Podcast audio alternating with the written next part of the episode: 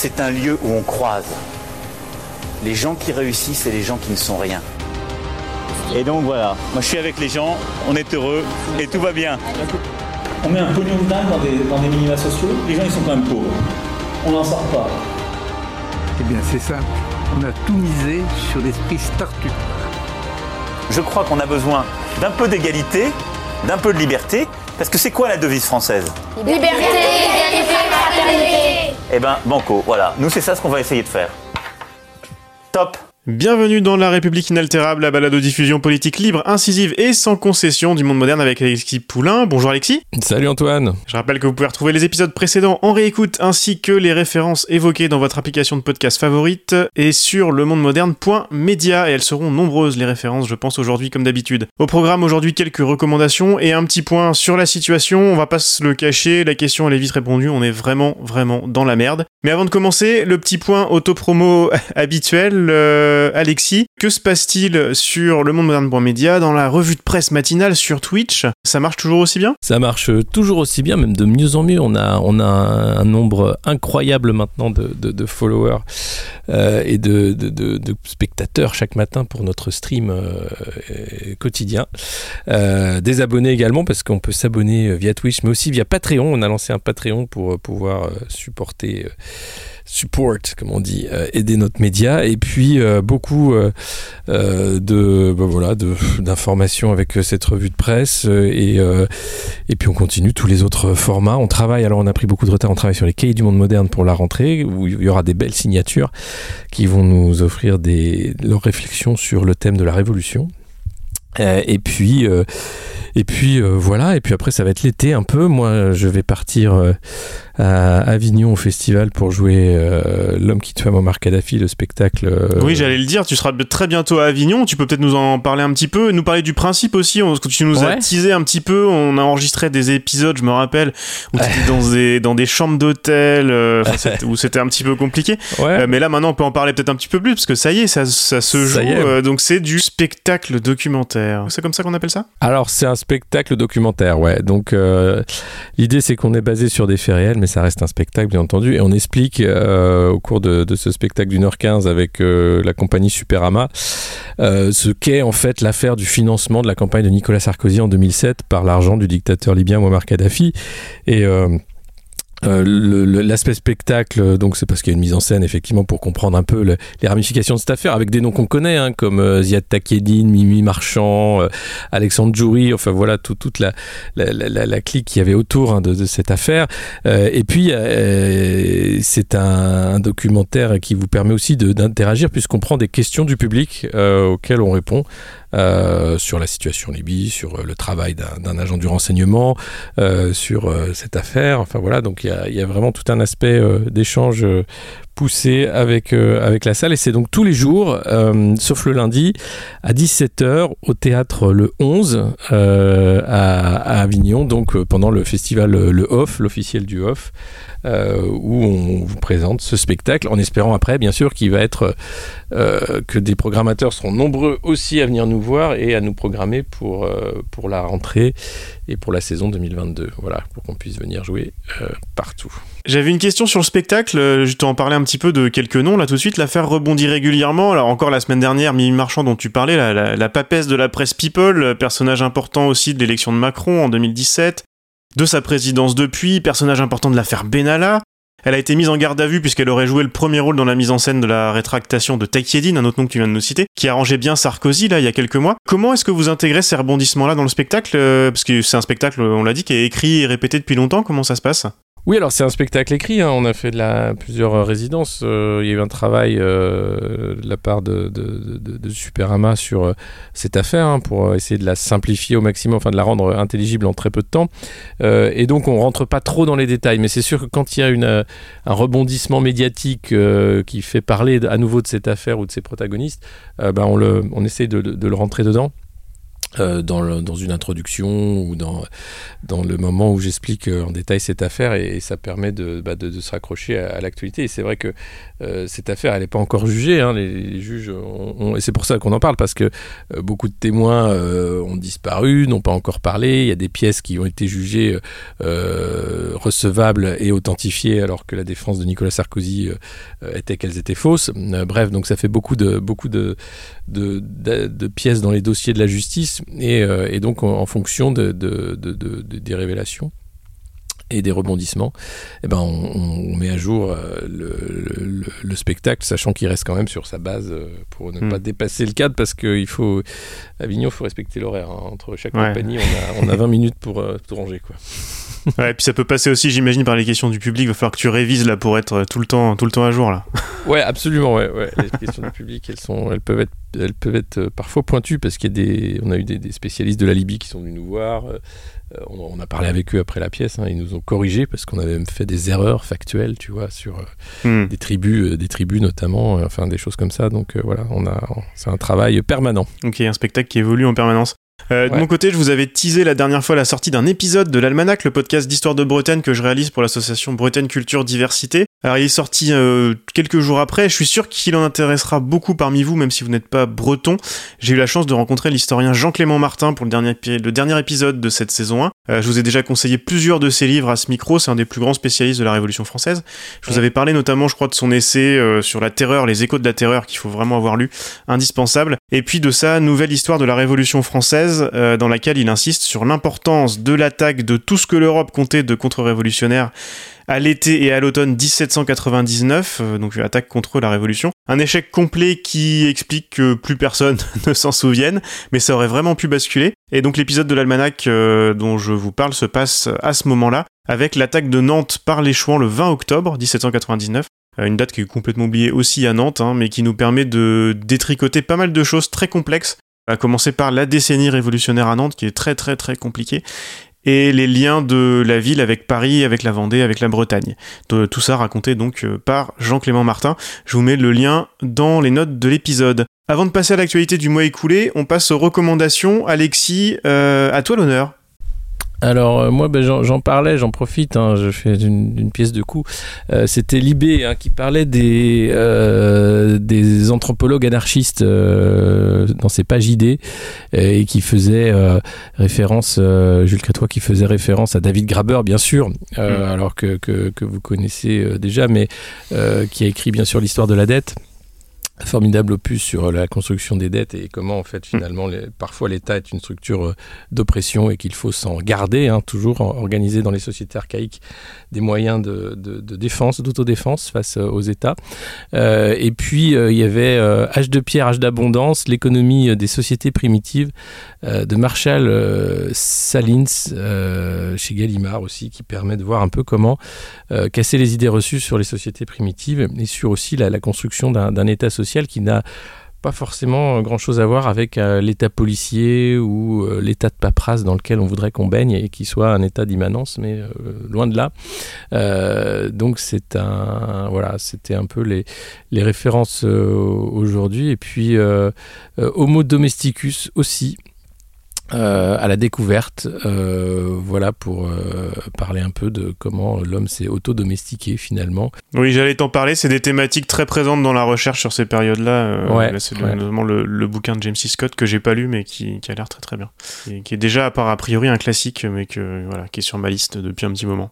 voilà, ouais. Non mais il y en a plusieurs, voilà, mais, mais c'est sûr que Saline c'est un un bon début. La société contre l'État aussi, euh, voilà, de, ce genre d'ouvrage, ça c'est euh, Pierre Clastre euh, qui permet aussi de, voir comment. C'était un Français des années qui est mort en 77, donc c'est des recherches qui, datent hein, d'avant David Graeber et tout ça mais c'est des, des, recherches qui euh, prennent tout leur sens au moment où on voit que euh, l'État-providence est en train d'être euh, dilapidé, saccagé, pour se transformer en, État policier. Donc c'est important de comprendre que l'État peut aussi être une, une, forme de machine d'organisation sociale, mais aussi une, une dangereuse machine de, de, répression et de contrôle social. Hum. Bah, tu fais bien d'en parler. Moi, je vais remonter ces bouquins-là que j'avais déjà sous le radar depuis un moment dans, dans ma liste pour l'été. Parfait.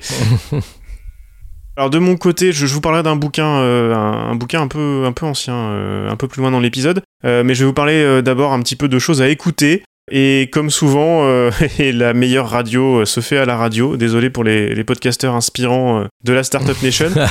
Notamment euh, la grille d'été de France Culture qui arrive euh, la semaine prochaine. Je, je l'ai pas regardé encore, mais il y a toujours des choses géniales à, à écouter, notamment en balado-diffusion, pas forcément à l'antenne. Bon, vous appelez ça replay ou podcast, peu importe. Mais en attendant, quelques replays de Radio France quand même. Euh, D'abord, une série sur le Hellfest qui n'a pas encore pu avoir lieu cette année. Euh, c'est une série qui est diffusée par France Bleu. Euh, je sais pas si ça passe à l'antenne d'ailleurs, mais c'est en tout cas euh, au moins disponible euh, dans l'appli Radio France et un peu partout. Ça s'appelle Clisson Rock City. C'est porté par Capucine Frey qui travaille chez France Bleu euh, Loire-Océan. Et les quatre premiers épisodes sur huit euh, sont sortis. Pour... Alors moi, je... il se trouve que je connais très bien l'événement et je trouve que la forme du reportage là qui est employée est vraiment parfaite. Et puis Capucine fait ça super bien. Euh, elle articule tous les aspects du festival, euh, de son histoire, de sa relation avec euh, Clisson. C'est complet, c'est drôle. J'ai vraiment adoré. Je vous mets bien sûr tout ça dans les notes de l'épisode. Et puis je voulais vous parler d'une de mes émissions préférées qui s'arrête malheureusement, Jukebox sur France Culture. Je crois pas vous en avoir parlé à ce micro, donc ça, tombe bien. Donc c'était une émission d'Amaury Chardot. C'est un récit d'une heure mêlé à de la musique et des archives sonores pour raconter des événements du XXe siècle. Ça peut être l'évolution de courants musicaux, euh, les parcours de certains musiciens, euh, pas forcément très connus du grand public. Voilà, euh, d'histoire sociale, d'histoire politique, un petit peu de tout. De la très grande radio et je crois que vous avez euh, 175 épisodes du coup à pouvoir, écouter. Et le dernier en date qui a été diffusé du dimanche dernier était excellent comme tous les autres. Ça peut être bien de commencer par là. C'était une histoire de l'écoute de, de bac au MP3. Avant le On vous voit, Alexis, un petit point Covid rapidement. Euh, tout se répète, le gouvernement pense toujours que le vaccin va suffire et n'anticipe aucune mesure de mitigation du virus pour la rentrée, notamment dans les écoles, alors qu'on sait comme l'été dernier que le risque euh, est bien là. Le variant Delta pose des problèmes ailleurs, explose chez nous, mais toujours euh, de la pensée positive, du vaccin et serrer les fesses, partez en vacances, ça se passera bien. Bah ouais, c'est un peu l'idée. Hein. Olivier Véran a dit bon, on verra. attention, hein, soyez un peu vigilants. Ça va être euh, vacances en laisse un peu avec des chiens renifleurs hein, sur les plages, des autotests, euh, des trucs euh, géniaux. Et puis après, la rentrée, ce sera rentrée en cage avec vaccination obligatoire sans doute, ou rendu de facto obligatoire en, en rendant les tests PCR payants hein, à, hauteur de je ne sais pas combien, puisque dans certains pays ça peut être jusqu'à 150 euros le test PCR. Donc pour pousser les gens à, se vacciner contre ce variant Delta, même si, bon, on attend de voir si ça va fonctionner sur le variant Oméga, sur le variant Alpha, sur le variant Alpha Plus, sur le variant euh, Oméga moins, euh, je ne sais pas. Donc on est, on est parti Au moins sur monde- Delta, ça a l'air de marcher. À, à- à peu près, hein. enfin euh, Israël avec euh, Pfizer euh, reconfine quand même, euh, fait attention, euh, empêche les touristes d'arriver et, et, souhaiterait vacciner les enfants assez rapidement pour être assuré de, de- de- de ne pas avoir une recrudescence. Donc on va voir, il y a des pays tests comme ça, hein. La Mhm. Grande-Bretagne évidemment où le Delta est partout, mais eux avaient utilisé AstraZeneca qui visiblement ne fonctionne pas.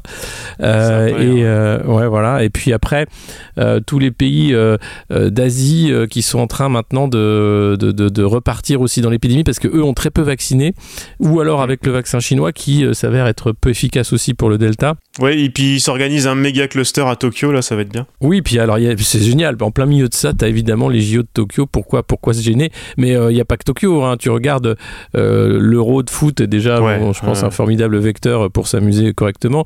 Euh, et puis euh, la Grande-Bretagne, euh, il y a- il y a, ça y est, euh, certains pays d'Asie justement ont un- interdit les vols euh, de Grande-Bretagne et mis sur la liste rouge euh, le- notre pays voisin qui, euh, qui et les Anglais vont venir massivement en vacances dans le sud de la France où ils vont se débrouiller pour, euh, pour arriver comme il, comme il faut. Euh, et puis, et puis on l'a, on l'a de toute façon. hein, nous, notre delta, il y a 20% des, des contaminations actuelles, c'est le delta. Euh, alors, on dit que c'est dans le sud-ouest, mais je pense que c'est à peu près partout. Euh, on attend simplement la rentrée pour sortir les chiffres. Ouais, quand Là, ils ont là, commencé les- à le chercher, ils l'ont trouvé, en fait, c'est ça le truc. oui, non, mais alors c'est un peu ça, c'est-à-dire qu'à un moment tu dis bon, ok, tester pour tester, puis dire euh, tant que c'est pas plus mortel, parce que c'est le cas, il est, il est simplement plus contagieux, donc il y a plus de gens qui l'attrapent.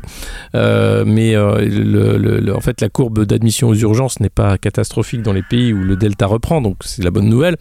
Euh, mais je crois que peut-être la peur, c'est que le delta mute en a un delta plus ou un delta Ouais. plane ou je sais ouais, pas puis quoi. c'est ce que tu dis, c'est ce que tu disais chez nous. Si ça se passe pas bien, euh, l'excuse est toute trouvée. Là, c'est beaucoup plus facile que les, les- déjà les, les ratages précédents. Euh, ce sera la faute de ceux qui sont pas allés se faire vacciner assez vite et faire Oui. vacciner les, les gamins Voilà. assez vite. Voilà, donc c'est- alors que rien, euh, bon, ouais, on n'en sait pas. Do- Donc euh, c'est vraiment fantastique, mais là je crois que le, le but du, du gouvernement c'est euh, relancer la consommation, donc faut pas foirer les soldes avec le virus, faut pas foirer les vacances avec les réservations, Ouais. euh, faut pas foirer non plus euh, les annonces de la réforme des retraites, tout ça, tout ça doit. Ah, mais on il y va a un parler. calendrier très précis hein, qui est géré par l'épidémiologiste en chef de l'Élysée. Euh, donc voilà, donc c'est, on ne parle pas trop du virus en ce moment en France, hein, c'est interdit. On parle de bien d'autres choses. Et c'est l'heure du On vous voit de la semaine. La semaine, ouais.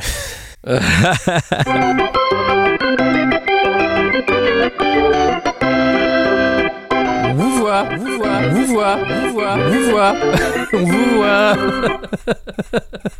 Alexis, le mois écoulé n'a fait qu'amplifier la descente dans le trou noir, euh, pour ne pas dire torrent de merde, hein, qui est devenu le débat public, je mets des gros guillemets, en France. Les Républicains et la République En Marche se disputent le titre de Trump en chef. Parlons des élections régionales pour commencer rapidement. Comme d'habitude, depuis au moins 20 ans, euh, les politiques font semblant de se remettre en cause quand il y a une forte abstention pour fanfaronner et faire de la mauvaise com politique, euh, suivant le résultat, euh, quelques secondes après. C'est toujours assez impressionnant. Ils n'apprennent jamais rien et cette fois encore, il n'y aura pas de remise en question puisqu'ils sont tous, malgré des chiffres qui sont encore plus hallucinants de, l'abstention qu'avant, ils sont tous tournés vers la course de petits chevaux de l'année prochaine euh, et chacun se prend pour euh, l'étalon ou la pouliche de l'été. Ouais, bah c'est, terrible hein, parce que euh, alors il y, a- un déni même certains commencent à, s'inquiéter autour du chef de l'État de voir comme il est bunkerisé totalement et, loin des, des réalités, mais encore plus que, que d'habitude à l'Élysée. Euh, puisque pour lui les régionales n'existent pas, il poursuit euh, bien sûr sa, marche euh, impériale vers 2022 avec il y avait le sommet Choose France à Versailles hein, où il, recevait le gratin de de, de, l'économie de la finance mondiale. Alors c'est génial parce que Bruno Le Maire était très content, donc il réunit je sais pas combien de grands patrons internationaux et il dit quand même ils ont une promesse de 7000 emplois. Tu te dis mais les gars, 150 patrons internationaux et Bruno est très content de ressortir avec une promesse de 7000 emplois en disant ah bah oui ça tombe pas du ciel. hein. Et, et Ouais, puis on sait ce que donnent ces promesses-là à l'arrivée. hein. ah bah, bah bien sûr, et j'ose même pas imaginer le prix du, du dîner euh, de, de, de, de- de- d'entre-soi euh, avec le factotum Macron qui était là, qui devait essayer de dire ah, c'est venez, venez, investissez, c'est génial, j'ai, tout vendu, je vous vends tout, je vous, je vous vends des pauvres, regardez. Euh, c'est voilà, donc assez triste. Et puis après pour la- le reste de la classe politique, euh, bah qu'est-ce qui s'est passé les régionales? Personne n'allait voter parce que un, les gens ne savaient pas qu'il y avait une élection, les gens s'en foutaient. Euh, et puis, euh, il y, a une- y a une abstention volontaire aussi, une abstention politique de dire je, refuse de continuer le jeu de, petits chevaux, comme tu dis, à voter pour des gens qui sont toujours les mêmes, tu as toujours faire les mêmes politiques à peu près, qu'ils soient de droite ou de gauche, à nous vendre à peu près toujours la, même chose. Et, et qu'est-ce qui s'est passé? Bah, les, les sortants ont gagné en fait, parce que les gens les connaissaient, voilà, c'était les non connus dans les régions, donc ils ont eu des voix. C'est euh, à peu près mathématique, euh, avec un front républicain quand même qui en ressort pas grandi. hein. Euh, on a compris que ça se fissurait de partout, qu'il a fallu difficilement batailler pour empêcher le RN de prendre une ou deux régions. RN qui a pas fait le score escompté. hein. Les sondeurs là aussi, on peut on peut les applaudir parce que en tant que fabricant de réalité alternative, les instituts de sondage sont phénoménaux. C'est-à-dire qu'ils vendaient le, le RN gagnant dans trois ou quatre régions et c'est pas du tout ce qui s'est passé. Donc je pense que Marine Le Pen pourrait faire un procès hein, aux sondeurs en disant que là c'est de la fake news euh, permanente, perpétuelle. Et le, soir du deuxième tour, euh, ce qui est génial, c'est que France Info nous ressort un sondage comme quoi Le Pen, Macron serait évidemment le billet euh, de 2022 hein, des intentions de vote en tête des intentions de vote. Pile poil ce pourquoi les gens ne vont, ne vont plus voter Exactement. en fait. Enfin, moi j'ai été voilà, je j'ai j'ai pas de honte, j'ai été abstentionniste pendant longtemps, enfin je crois qu'on en Mhm. avait parlé un petit peu. Ouais, Euh, ouais. ça, ça fait quelques scrutins où j'y retourne mais sans forcément trop de motivation et, et là par exemple, je prends mon mon cas personnel en Bretagne, euh, tout ce qui s'est passé euh, au régional notamment entre les deux tours, c'est typiquement ce qui fait que personne n'a plus envie d'aller voter. Euh, parce que c'est des arrangements, euh, des gens qui disent euh, pendant euh, deux mois qu'ils s'allieront à personne entre les deux tours, qui finissent par s'allier parce qu'ils ont une place sur la liste du, de celui qui sera sans doute le nouveau président de région. Mais- euh, où le, finalement il s'allie pas, le président euh, alors socialiste, euh, le, le drianiste en tout cas, euh, ne s'allie pas la liste euh, dissidente euh, LREM, mais parce que de toute façon, euh, au, au conseil régional, ils seront sans doute ensemble, parce que de toute façon, c'est la même politique. Ben oui, ils font la même Enfin, politique. c'est une, une catastrophe. Euh, et, et tu disais sur et sur le RN, tu disais ils sont quand même tous très fiers d'eux. Euh, notamment La République en marche, malgré la déculottée, parce que à force d'imposer les thèmes du Rassemblement national et de faire passer le, le RN pour mou, ils font baisser son score. Ils sont trop forts. Non, le RN baisse parce qu'ils arrivent à attirer ses électeurs en parlant de sécurité, d'immigration et d'islamo-gauchisme. Ouais, bravo. Ils sont hein. Ouais, Champion. Marlène, Marlène Schiappa était très contente, mais c'est pas une politique, ça, effectivement. oui, mais Vauquier, Euh, Pécresse, pareil. euh. Mais tous, euh, tous sont très contents d'aller courir, de, de faire une droite forte. Alors ça, c'est le nouveau truc, hein, tu vois, c'est ou de droite décomplexée. On entend depuis des années. Et ce qui est terrible, c'est que le pendant de ça, c'est-à-dire une gauche forte, une gauche décomplexée, c'est-à-dire une gauche anti-capitaliste qui s'assumerait, hein, qui, qui proposerait des solutions euh, qui existent. Hein, et ben celle-là, elle est systématiquement euh, euh, sapée par par les médias et par la gauche complexée qui, qui voudrait faire une politique de droite une fois élue. Donc c'est compliqué hein, de, se dire quand quand t'as face à toi un bulldozer avec l'argent des, euh, des, des, des- des médias euh, mainstream, euh, des, des financiers, euh, des lobbies qui se disent Ils sont bien, euh, voilà, qui, te, qui est en train de, de virer facho, hein, euh, tout simplement, hein, en Hmm. disant bon bah euh, allez comme ça on, on récupère les voix du FN, on est sûr de gagner, c'est super, et on vire Macron. Et donc Macron qui va qui va être là paumé au milieu, a pu savoir quoi faire, si ce n'est continuer la course vers vers les politiques les plus les plus anti-humaines quoi. Et bah, c'est assez terrible de, de, voir ce qui se passe. Et comme tu dis, le, le débat est nauséabond. Là, j'ai vu, il y a Génération Zemmour. Alors, je ne sais pas d'où ça sort, qui les finance. Euh, ils sont en train de pousser une, pseudo-candidature d'Éric Zemmour, qui est juste un polémiste euh, de plateau et, de chez Figaro, euh, avec des affiches collées au Mans, avec des actions comme ça d'agite propre. Alors, ils sont partout sur les, les réseaux sociaux, avec des, des, des, des mèmes où Zemmour est partout, qui, qui, qui se fout de la gueule de Marine Le Pen. Il y a Jean Messia aussi qui est dans le coup. Alors, c'est vous dire la, teneur de l'opération. Il y, a- de quoi se marrer. Euh, et donc, euh, voilà, c'est euh, catastrophique avec un Philippe de Villiers qui est devenu aussi une sorte de, de, Luke Skywalker de, de la, de la réaction de sphère, quoi. Le retour des chouans, quoi. C'est incroyable ce qui se passe. Et tout ça financé par Bolloré en partie euh, grâce à ces médias d'opinion euh, euh, qu'il utilise à, dessein pour déstabiliser justement, pour emmener le débat vers, vers des thèmes qui sont les thèmes classiques hein, de, de la droite dure, de l'extrême droite, c'est-à-dire ça va être la guerre des pauvres contre les pauvres. Ouais, attends, on, on par- on parle souvent des médias. Où sont, où sont les journalistes et les médias? Alors, les journalistes, il y a des journalistes qui se rebellent un peu dans les rédactions, mais c'est très compliqué. Enfin, on a vu ce qui s'est passé sur Europe 1, par exemple. Où sont les médias qui vont dire maintenant ça suffit même, même dans certains, certains médias d'oligarques, quand même, merde. Certains vont. Ça, ça suffit. C'est Qu'est-ce que c'est que ce bordel? Ça suffit, on arrête. Stop. Ils l'ont fait, ils l'ont fait. Li- Libé, Libé a fait la couve euh, sur euh, euh, la bande FN en parlant de, de, de CNews et Europe 1, ce qui se passait. Donc il y, a- une guerre médiatique, mais derrière il y a, y a y y a une sorte d'entre-soi où ça se regarde, où ça ose pas trop critiquer parce que ah faudrait pas trop critiquer les journalistes. Alors c'est marrant de voir toute la rédaction de CNews, Pascal Pro, tout ça, dire mais on n'est pas facho, euh, enfin qu'est-ce que c'est, c'est, honteux de dire ça. Et puis de voir après euh, la teneur de leurs débats et de leurs questions. Je veux bien qu'ils soient pas fachos, mais bon, à un moment, il faut faire un, peu de, un peu d'introspection et, d'autocritique, quoi. Euh, or, donc, ça critique mollement. Moi, ce que je trouve intolérable, c'est qu'il y ait un prêche quotidien d'Éric Zemmour, parce que c'est un prêche. L'émission Face à l'info, où Christine Kelly lui passe les plats, où il a jamais aucun contradicteur face à lui, c'est un prêche de haine quotidien où il dit systématiquement à peu près que c'est la faute à l'islam. Euh, un islam d'ailleurs euh, fantasmé, enfin il parle d'un islam particulier, euh, certes qui existe, mais il y a des islams, c'est pas, pas un islam qui serait l'ennemi de la République, enfin. Et puis il est aidé en ça par, des idiots comme Manuel Valls, enfin, qui, qui, qui utilisent la laïcité et la République pour avancer des idées xénophobes. Euh, et, et, euh, et un agenda euh, de contrôle social dur, extrêmement dur. Donc je sais pas d'où peut venir le réveil parce que c'est- catastrophique de voir ça à la fois plein de gens qui, qui... Bah, qu'on parle de vrais sujets, quoi. mais oui oui le, vrai sujet c'est la captation des richesses par le 0,01% et euh, un, un bipède comme Bezos qui, qui veut claquer sa thune dans des fusées pour, pour se faire du tourisme spatial et aller sur Mars. Euh, voilà, voilà le problème. Le fond du problème est là, personne veut le voir. On fait comme si c'était génial. Des gens trouvent ça génial d'ailleurs, hein, Bezos, en disant mais, quoi, t'aimes pas l'argent, t'aimes pas la réussite? Euh, Non, c'est pas le problème. Il est plus question de réussite. Là, on on n'a jamais eu autant de richesses. Même, même les pharaons étaient bien moins riches que, Bezos euh, et avaient bien moins d'esclaves que lui. Euh, donc c'est ça qui est dingue et, et, pas de réveil parce que et pourtant tout est là. hein. Le, le Liban est un pays qui s'est effondré, la classe politique est corrompue, elle est incapable de répondre à quoi que ce soit et les peuples sont empêchés dans leur révolution euh, rien ne se passe.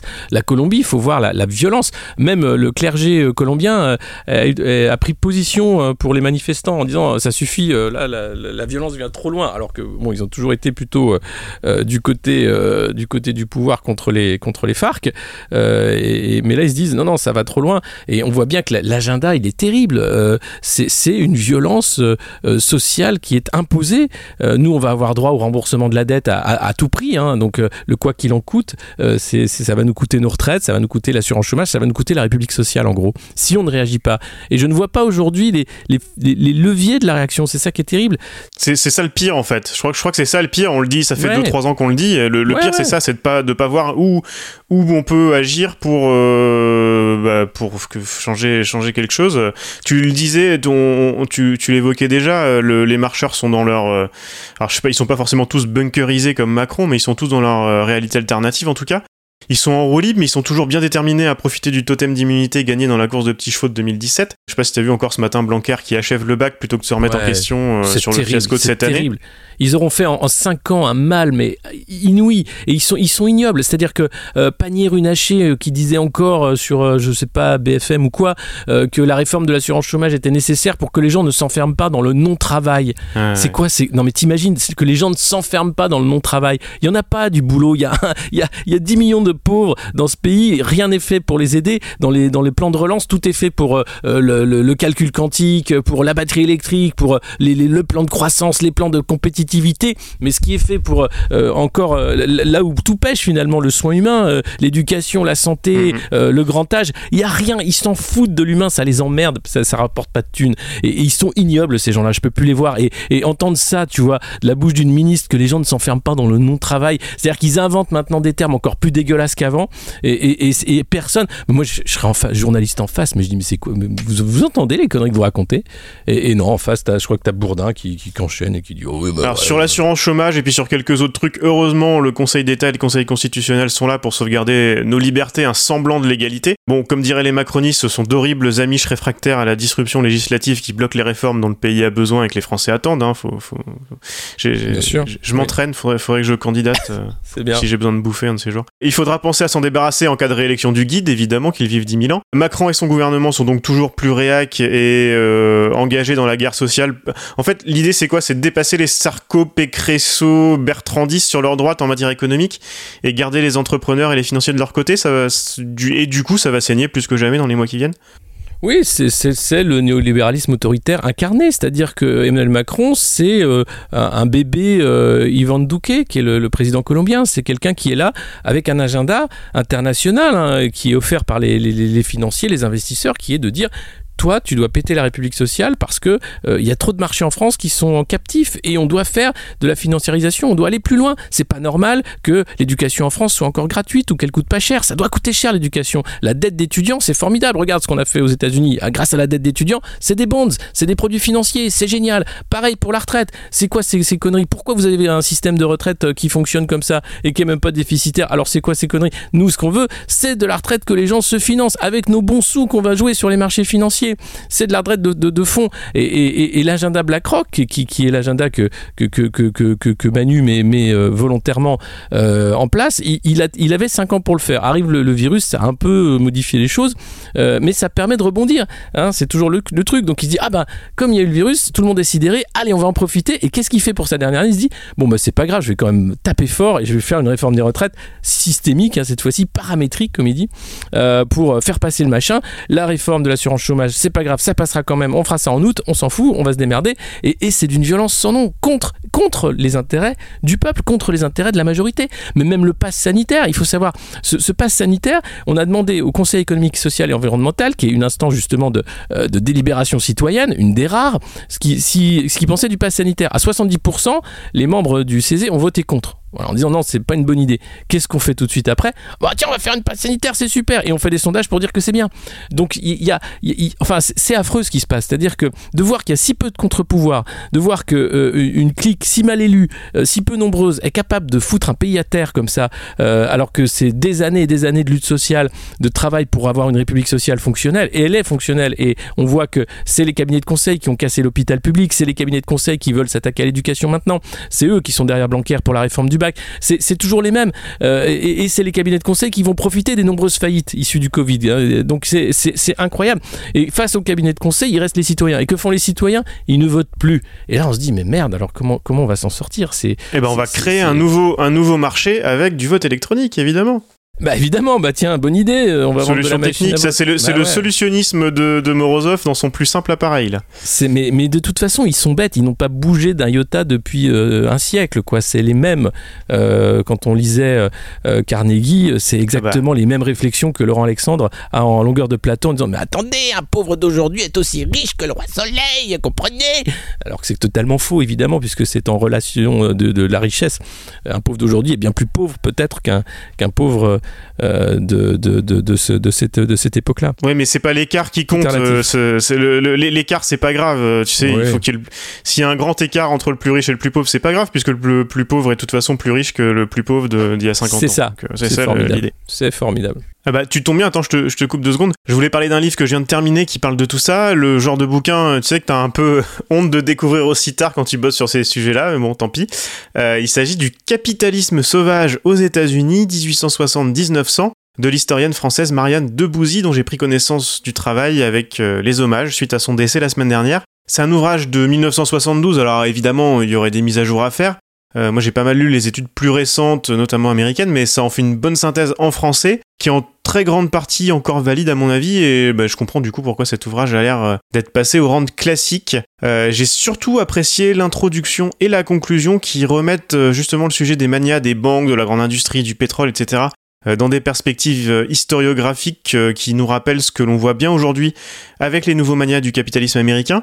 Les années 70, c'était le début d'une remise en question des légendes autour de ces personnages inspirants, comme Carnegie dont tu parlais, qui est très présent dans le livre, mais aussi euh, les Rockefeller, euh, Morgan, euh, Hill et compagnie. Des légendes qui ont notamment été légitimées par des universitaires, payés par le big business, soit dit en passant, dans le contexte de guerre froide et de revanche sur le New Deal dans les années 60. Et on fait souvent le lien, euh, ici notamment, entre cet âge d'or de la fin du 19e euh, et la situation actuelle. J'en ai souvent parlé, par exemple, dans un texte que je vous avais lu ici sur la critique et la justification des start-upistes actuels, qui ressemble comme deux gouttes d'eau au discours de cette euh, époque qu'on pourrait croire lointaine. Et c'est là aussi que le livre de Marianne de Bouzy est intéressant et en même temps déstabilisant, parce que je le rappelle, il date des années 70 et il parle de la fin du 19e. Il y a de longs chapitres, euh, bah, quasiment tout le bouquin même en fait, où vous pouvez remplacer les noms des entrepreneurs euh, légendaires de l'époque par euh, Jobs, Gates, Zuckerberg, Thiel et consorts, et les noms des entreprises par les GAFA et aspirants GAFA. Et la démonstration est 100% juste et d'actualité, c'est exactement les mêmes justifications, euh, le même manque de, recul. Ça doit se trouver en poche euh, et c'est dispo euh, aussi en numérique. Alors moi, c'est celle que j'ai trouvée, c'est la première version de 72. Euh, j'ai pas la trouvé la réédition de 91, mais voilà, ça se trouve pour pas trop cher en numérique. J'y ai pensé aussi parce que euh, bah, tu t'en parlais, hein, Macron, c'est euh, la Samaritaine euh, la semaine dernière, ou il y a 15 jours, euh, pendant que les pendant que la fête de la musique finit sous les sous les matraques. C'est le Choose France cette semaine. Là, je voyais qu'il il va inaugurer le, le nouveau hub financier de, de JP Morgan à Paris. C'est c'est la grosse fête.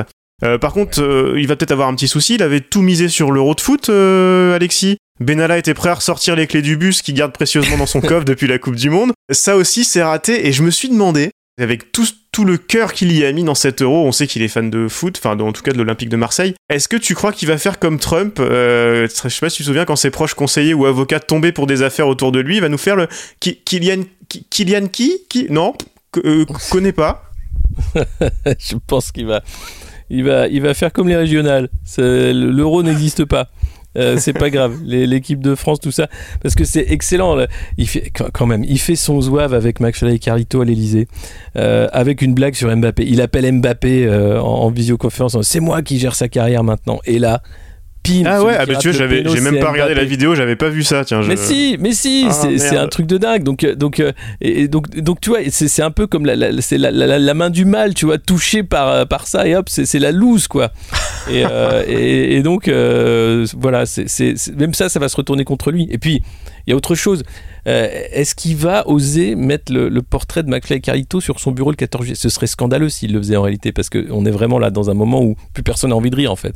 Et, euh, et lui, il continue d'être dans cette euh, réalité euh, totalement parallèle avec Brigitte. T'as l'impression, tu vois, la fête de la musique, tu lui voyais applaudir euh, les DJ Jean-Michel Jarre et Céron, je crois, qui étaient là pour recevoir des médailles. Ils, vivent pas dans notre pays, en fait. c'est pour ça qu'il fait des déambulations pour aller voir un peu comment ça se passe. Et même là, tu vois, c'est pas le pays puisque c'est une mise en scène. Donc c'est c'est vraiment dingue de, de voir ça. Et le pauvre Mbappé, voilà va se retrouver. Alors, il y, avait euh, les anti-vax, euh, eux, mettaient euh, les, photos de Mbappé après sa vaccination en disant Eh ben voilà, ça explique tout. et, puis, et, puis, des autres. Moi, j'avais retrouvé ce truc de, de, Macron qui dit Ouais, je m'occupe de sa carrière maintenant, qui avait été. Et, voilà, en disant bah, Eh ben voilà, eh ben voilà. Eh ben, faut pas chercher plus loin, quoi. Donc, la loose, la loose. Et même quand on a gagné la Coupe du Monde, rappelez-vous, où on a commencé ce podcast, La République inaltérable, suite à l'affaire Benalla. Juste euh, le 1er mai et ce qui s'en est suivi, la, Coupe du Monde a été volée par Macron. Il n'y a, pas eu de célébration réelle de liesse populaire comme il y a eu en, 98. Là, c'était la descente euh, des Champs-Élysées avec Benalla dans le bus pour que les Bleus soient à l'Élysée pour faire la fête pour le 20h. Enfin, tu vois, il y, a un côté, quand il était au match avec sa pose, là, cette photo où il est là comme, comme un héros jupitérien, tu vois. Enfin, c'était une mise en scène perpétuelle, une privatisation finalement d'un sport populaire Enfin, il est à l'image de, ce qu'il fait dans, la vie tous les jours, privatisé, bah, privatisé. au moins, on va pas avoir ça cette année. C'est déjà ça. On va, on va réussir à y échapper. La, bonne nouvelle, c'est que comme l'équipe de France est virée de l'euro, on n'aura pas ce merdier, quoi. Et il pourra pas faire ça comme sur le dos de l'équipe de France. Donc, ouf. Merci, merci Kylian Mbappé, merci. Moi, je serais, je serais JP Morgan, je ferais attention quand même parce que euh, là, l'inauguration aujourd'hui, euh, là, il est quand même sur un sur une sacrée série, euh, Macron. Bah, je pense les, que les, les régionales, il prend une branlée, il va en région, il prend une claque, il met tout sur l'euro, il sort en huitième de finale, ça, ça craint quand même là. Non, mais t'imagines un président français qui va inaugurer les bureaux de JP Morgan, mais c'est du c'est du délire. C'est-à-dire que là, là, là, il y, a même pas, il y, a, enfin, je, suis sidéré quoi que il y ait pas plus de commentaires pour mais, mais c'est c'est-à-dire que c'est avoué, c'est ouvert. Ce mec n'est pas président. C'est un vendeur. C'est un mec qui est là pour vendre euh, en lot euh, des, bouts de France, tu vois, euh, en disant allez-y, servez-vous. C'est pas mon pays de toute façon. Je... Puis ils sont tous cons, ils m'aiment pas. Allez-y, faites-vous plaisir. Mais il le dit, hein, il le dit. Oh, on est attractif. Ah, on est, on est plus attractif en Europe. Ah, bah ça, on est attractif, ouais. Donc, donc voilà, il voudrait qu'on soit tous des gagneuses. et en plus, en, nous tabassant le soir quand on rentre avec le fric, quoi. C'est monstrueux, monstrueux. Et, et, JP Morgan, c'est peut-être les prochains à faire faillite, quoi. Faut faire attention, effectivement. Attention, JP Morgan, c'est pas une bonne, un beau calcul que vous faites là. Top